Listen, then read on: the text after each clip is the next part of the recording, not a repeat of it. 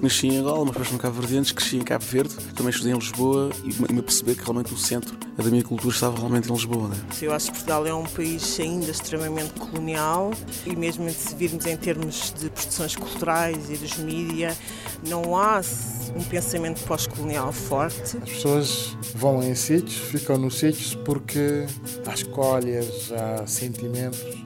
E eu escolhi ficar porque senti que eu tinha algo para fazer.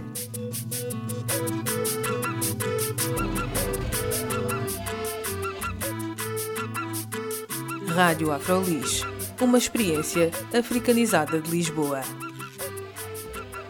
Olá, o meu nome é Carla Fernandes, bem-vindos à Rádio Afrolis, o audioblog onde podem ter mais informações sobre afrodescendentes a viver em Lisboa. O nosso convidado de hoje é um filho pródigo. Estar de volta aos palcos. Tem sido fenomenal.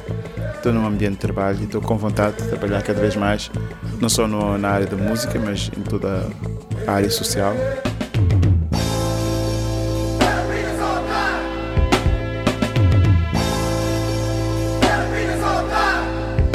Quatro da manhã, despertado, mascarado.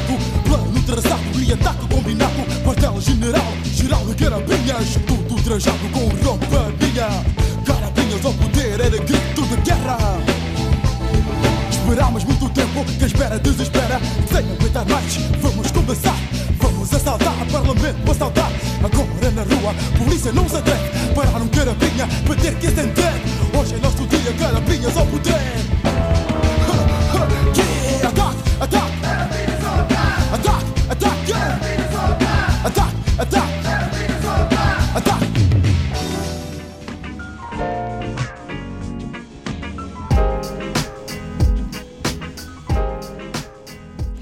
General D está de volta a Portugal depois de 15 anos de ausência. No sábado, dia 28 de junho, o pai do hip hop em português deu o seu primeiro concerto em Lisboa, no Largo do Intendente. General D, o rapper, quase que dispensa apresentações. Mas hoje vamos falar com o ativista social. Quer dizer, boa tarde, boa noite, bom dia, depende da hora, a todos da Afrolis. Estar de volta aos palcos tem sido assim uma coisa fenomenal para mim. Estou num ambiente de trabalho e estou com vontade de trabalhar cada vez mais, não só no, na área da música, mas em toda a área social, que é, também faz parte, sempre fez parte e sempre esteve ligado ao meu trabalho musical. Eu ouvi uma das tuas entrevistas, tu fizeste uma, deste uma entrevista à Antena 3 e nessa entrevista tu falaste do teu nome. Tu disseste que agora tu és o General D ou então uma Matzinha. Disse bem? Sim, sim. É. Porquê? Porque é que tu abandonaste o teu outro nome? Eu nem vou dizer o teu outro nome porque tu já, já disseste que já não és aquele, uh, que já não faz parte. O Matzinho também é, é, o teu nome moçambicano mesmo, não é? Exato, Matzinho é o meu nome moçambicano. E se nós vamos voltar para a história, é assim: o meu nome é, é inicial, batismo, era, era, era para ser um nome completamente diferente. Era para ser um nome africano, de raiz, sempre, qual, todo o nome. Um, mas na altura, os meus pais foram impedidos de me dar o nome que eles queriam. E sabes que o nome é uma, é, uma peça fundamental para, para o desenvolvimento do carácter. Noutras culturas, nas culturas dos índios da, da Sul-América, as pessoas só tinham um nome depois de provarem que merecem ter aquele nome. O nome era, era e é sempre uma identificação do teu caráter. E o nome também tem uma conotação e tem uma ligação muito mais para além deste mundo físico, tem uma ligação uh, astro astrológica. E se nós pusermos isto num contexto muito mais alargado, as palavras têm um, um, um valor muito forte. Daí a razão pela qual uma das primeiras coisas que o colonizador foi, fez foi tirar-nos a língua. Em termos mais um, profundos, as palavras do Ocidente nunca vão conseguir uh, substituir as emoções que nós realmente queremos deixar cá para fora. E mesmo em termos de, de expressão, não só. das palavras, exatamente o que estava a dizer. Em termos de expressão em geral, uh, tu pensas de outra forma quando tu utilizas determinadas palavras? Claro, claro. Penso. Uma, é uma forma completamente. porque está tudo ligado. As coisas estão ligadas. É a forma como tu pensas, a forma como tu um, projetas o teu pensamento. Mesmo, mesmo até te digo, mesmo em, em termos de línguas aqui do Ocidente, há coisas, há palavras, por exemplo, em português que não dá para traduzir para inglês. Como é que vais traduzir um ditado popular para inglês? E o que é que aquilo representa para as pessoas que fizeram esse, esse, esse ditado? É difícil transportar isso para a língua inglesa. Porque o inglês vai saber. Um inglês que viveu a vida inteira em Londres, com o Big Ben e com aquela coisa todas, vais dar um, um ditado do povo a falar de galos e de galinhas, não sei o quê. O inglês vai ficar a olhar para ti tipo, ok, o que é que queres dizer? Dizer, estás doido? Não faz sentido. Então, mas então foi isso que te, que te motivou a abandonar uh, o teu outro nome? Não, foi, foi, foi, uma, foi uma. É um, é um sinal, é uma questão simbólica, é uma afirmação. Mas quer dizer que tu também não te sentias representado, ou não te identificavas com esse nome? Não, não, não me identificava com esse nome. E trazer esse nome é, é, é ao mesmo tempo é, é trazer, é aceitar a carga colonial e, e imperialista ao qual nós fomos sujeitos. E, e é essa carga que nós transportamos e continuamos a transportar sempre e vamos transportar sempre ao resto da nossa vida, mas quanto menos nós transportarmos, melhor. Mas também nós já estamos num contexto que não nos é favorável para podermos nos libertar dessas cargas todas uh, negativas do colonialismo, por exemplo. Eu sei que tu voltaste para Portugal agora, que tu estás cheio de energia e começaste esta entrevista a falar mais do trabalho e que queres trabalhar e, e queres trabalhar com os teus irmãos também, não é?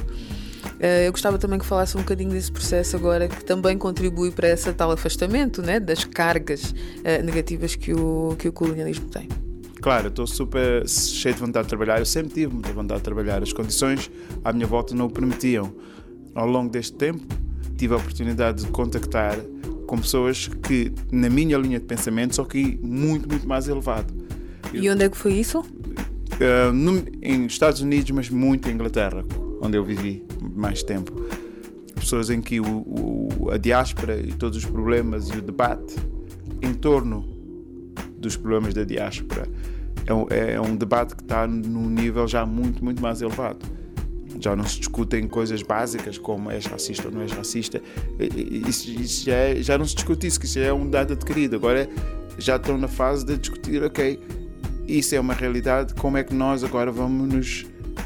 Um, vamos trabalhar contra essa realidade e, e melhorar o nosso, nosso nível de, de, presença, tendo em conta todas essas adversidades que nos rodeiam. E por isso é que eu continuo e sempre falo pá, eh, sobre trabalho. E nós temos que encarar as coisas é, é dessa forma, é como trabalho, não é uma questão emocional é, como muita gente às vezes quer, para fazer parecer que é, são questões emocionais, são questões pessoais, ou o racismo é uma coisa emocional. As pessoas encaram o racismo, por exemplo, de um ponto de vista emocional ou de um ponto de vista individual. Quando não é individual, nem é pontual, a coisa tem que ser analisada sobre um ponto de vista sociológico, sob um ponto de vista económico, sob um ponto de vista histórico, sob um ponto de vista científico. E é para esse, para esse patamar que nós temos que avançar e que isso tenha também um contributo para, o, para a melhoria de, de, de, do nível de vida das pessoas. E que exemplos é que tu uh, viste lá, no, tanto em Londres como nos Estados Unidos? Como é que eles estão a trabalhar isso? Há instituições, há muitas instituições, há, há estruturas, há rádios, há revistas e, sobretudo, há a mentalidade de que é importante criar bases de trabalho e criar bases de trabalho entre nós. Entre nós negros. Entre nós negros, sim, entre nós negros. Sem querer ser exclusivistas ou sem querer. É, é, claro, quando nós dizemos isso, as pessoas vêm com um discurso racista, é porque que agora quer. Não tem nada a ver com isso. Não tem nada a ver com isso, aliás, porque até chamar um negro na diáspora de racista é, é, é, é uma, é uma doideira porque o racismo é, é só, só, resulta quando é munido de, de estruturas económicas e políticas. Uh, se o negro não está à frente de nenhuma estrutura, das estruturas económicas, do poder social e do poder político, então eh, não se pode falar em nunca no rego ser racista, ou ser, como, como diziam quando antigamente, o racista ao contrário. Isso, isso não existe. Isso é loucura, porque o racismo é exatamente caracterizado por por afastar uma parte da, da, da população de, de igualdade de oportunidades.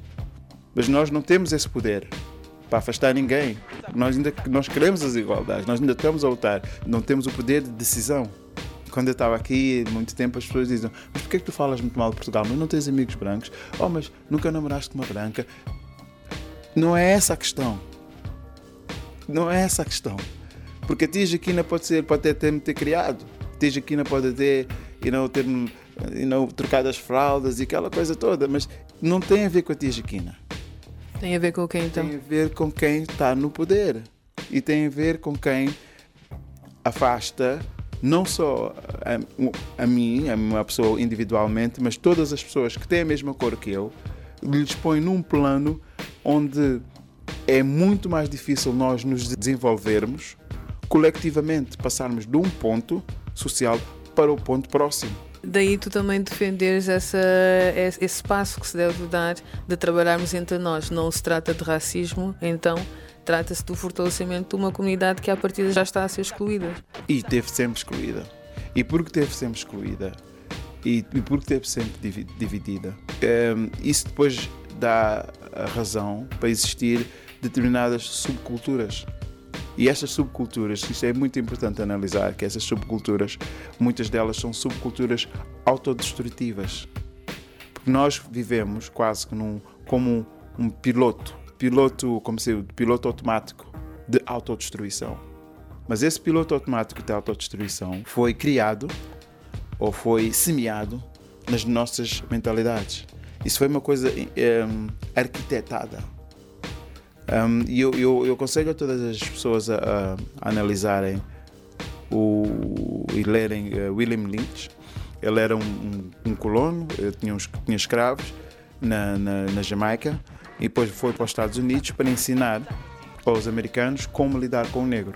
Então o título do discurso dele chama-se How to Make a Slave.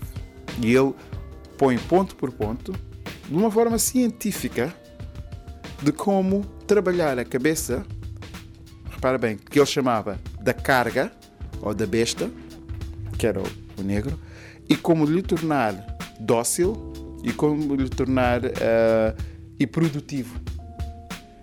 E o que ele dizia é que esse, esse, esse, esse sistema tem que ser tendo em conta não o físico, mas sim a mente.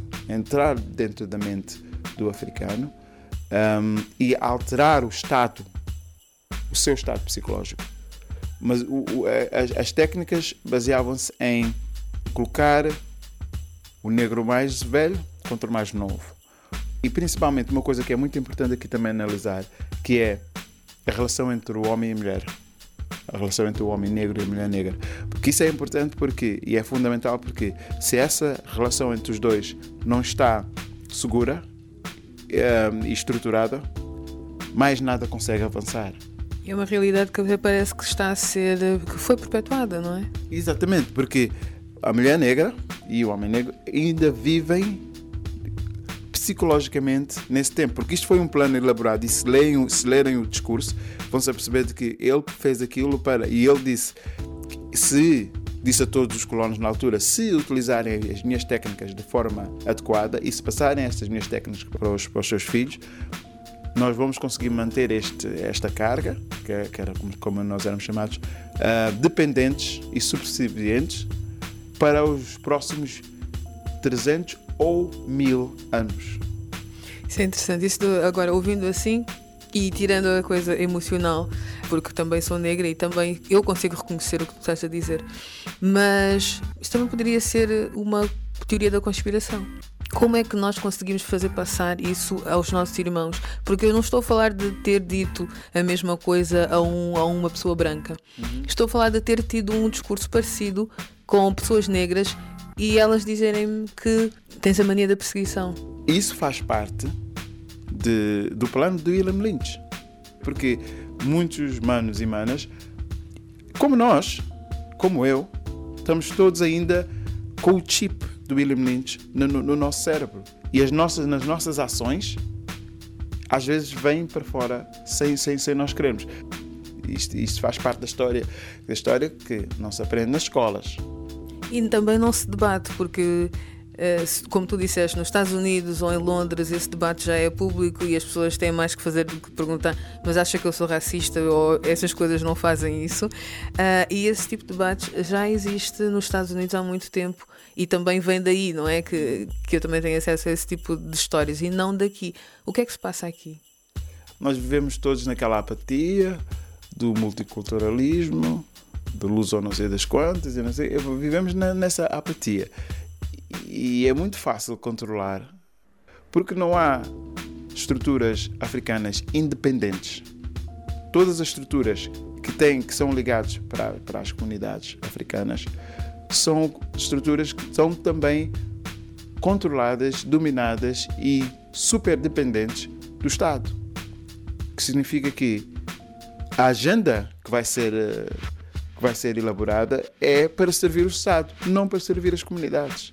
E... Daí tu falares em trabalho agora, não é? Que tu estavas a ser muito objetivo também nesse sentido, que dizias nós temos de trabalhar uns com os outros. É nesse sentido que estás a falar. Exatamente, nós temos de trabalhar uns com os outros e de construir estruturas económicas independentes e, e, e encontrar sistemas alternativos que, que suportem as, as nossas causas.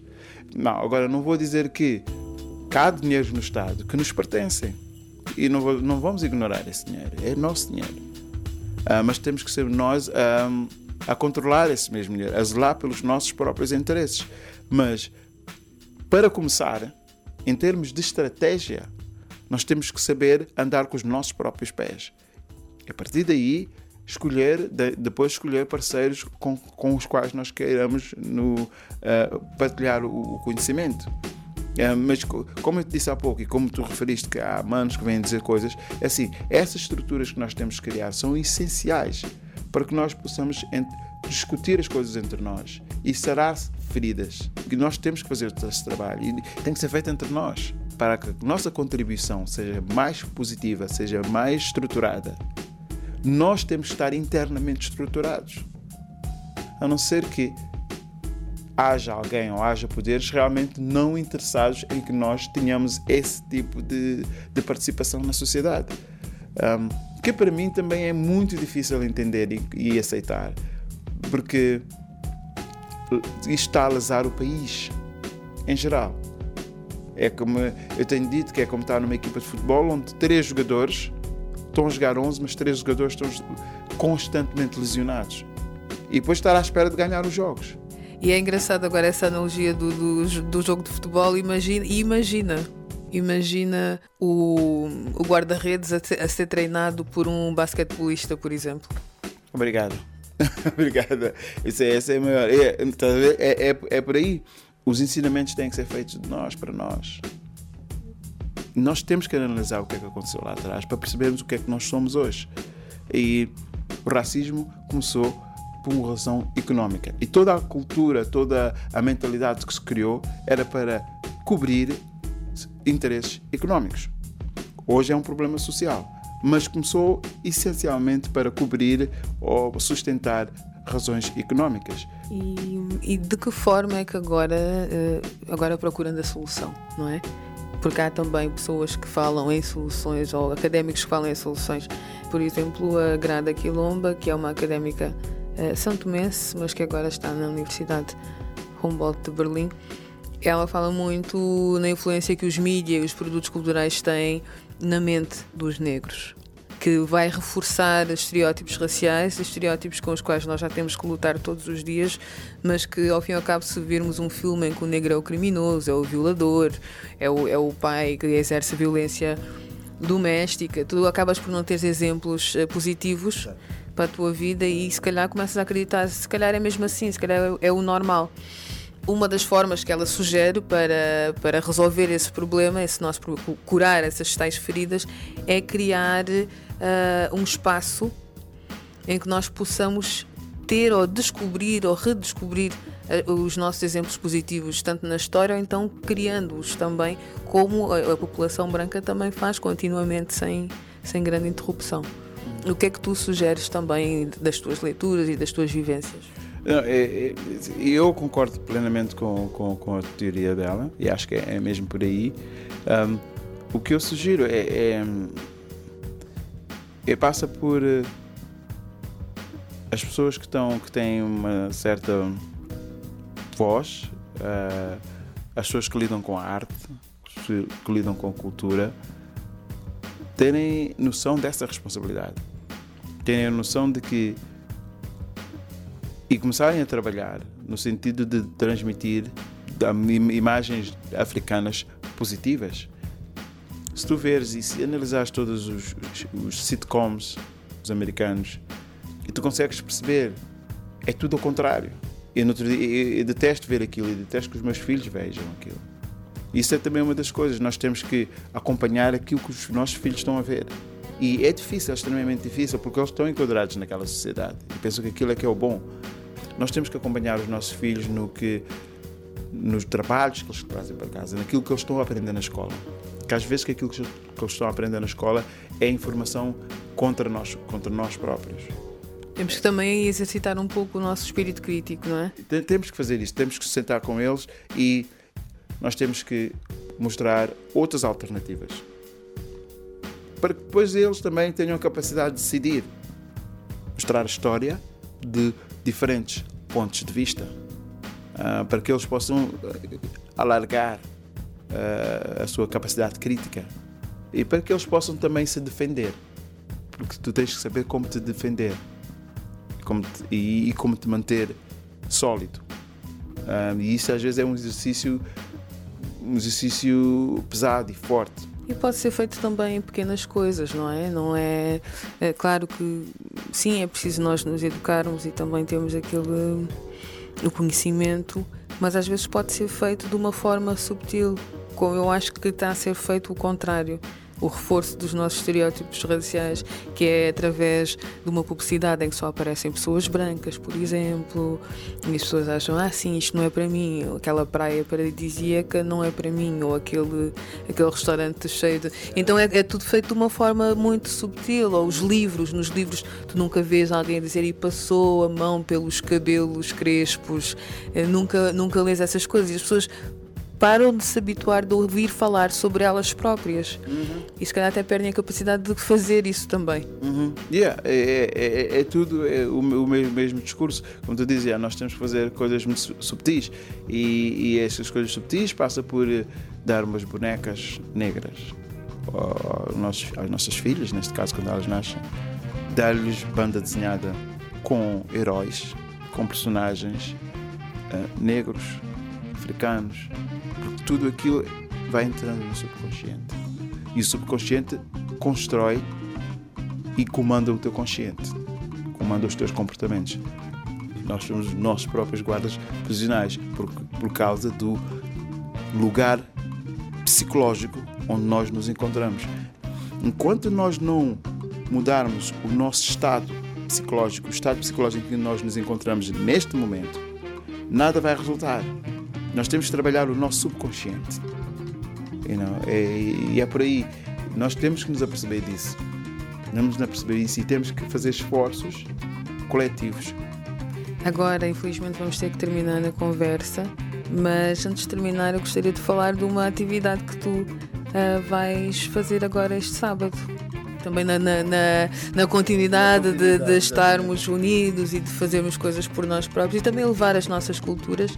Tu vais fazer uma coisa bem especial no Largo Intendente. Sim, levarmos a nossa cultura e contribuirmos de forma positiva para a sociedade. Um, uh, Mela Center, que é um, um, uma instituição, uma organização que existe em Londres, um, que está a começar a trabalhar aqui em Portugal. Uh, o que nós vamos fazer, vamos organizar uma feira africana, onde um, os as pessoas têm a oportunidade de, de mostrar os seus produtos e, e, vai acontecer uma vez por mês, mas nesta ocasião um, as bancas são grátis, as pessoas podem ir, vão ao meu Facebook, Facebook General D World, e vão lá encontrar uma, uma, uma ficha de inscrição, inscrevem-se lá, uh, nós entraremos em contato e, disponível, uh, e, e, colocamos à vossa disposição uma mesa para, para, para que possam vender os, os produtos africanos.